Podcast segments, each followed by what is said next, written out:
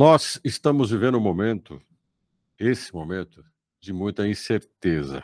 Temos a crise econômica que o país atravessa, que é resultado de um contexto internacional bastante complicado. O mundo já vivia uma recessão, a guerra entre Rússia e Ucrânia agravou um pouco mais, fora a pandemia que desde 2020 abala a vida dos brasileiros, do mundo todo, mas dos brasileiros, estamos falando de nós, já por pelo menos dois anos, dois anos e meio. Qual a consequência disso? A consequência é que a gente tem que encarar o que a gente não domina. A nossa vida não é diferente. Nós nos deparamos com situações que nós não criamos. Participamos dela. Estamos envolvidos nela. E algumas, não todas, estamos comprometidos. Por sinal, poucas Será que o nosso comprometimento com a vida pode alterar aquilo que a gente não controla? Pode.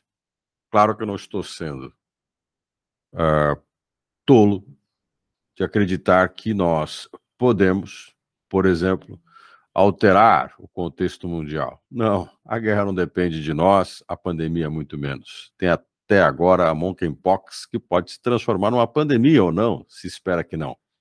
Existe uma ameaça, de uma guerra entre China e Taiwan, que pode envolver os Estados Unidos, tem uma série de possibilidades e questões que envolvem o mundo hoje. Algumas a gente não controla, mas recebemos as consequências disso. Precisamos então o quê? Ser um pouco mais previsíveis e observarmos o contexto que vivemos.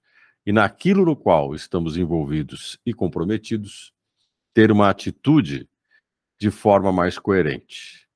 Que nos beneficie, sim, mas que também tenha a capacidade de compreender e de evitar problemas às pessoas que estão envolvidas ou melhoras para estas pessoas. Que os motiva não pode ser o nosso egoísmo, mas a capacidade de agir em prol de outros. Isso é ético.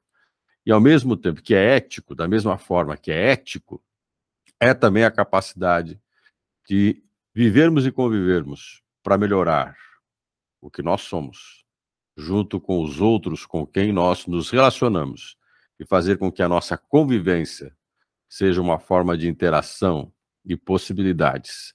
Assim, aquilo que a gente não controla, aquilo que não depende de nós, passa a ter, pelo menos da nossa parte, um agente que não complica o que já é complicado ou que não gere mais angústia do que nós já temos e que possa, de alguma forma, mostrar que há enfrentamentos positivos em meio a contextos tão negativos.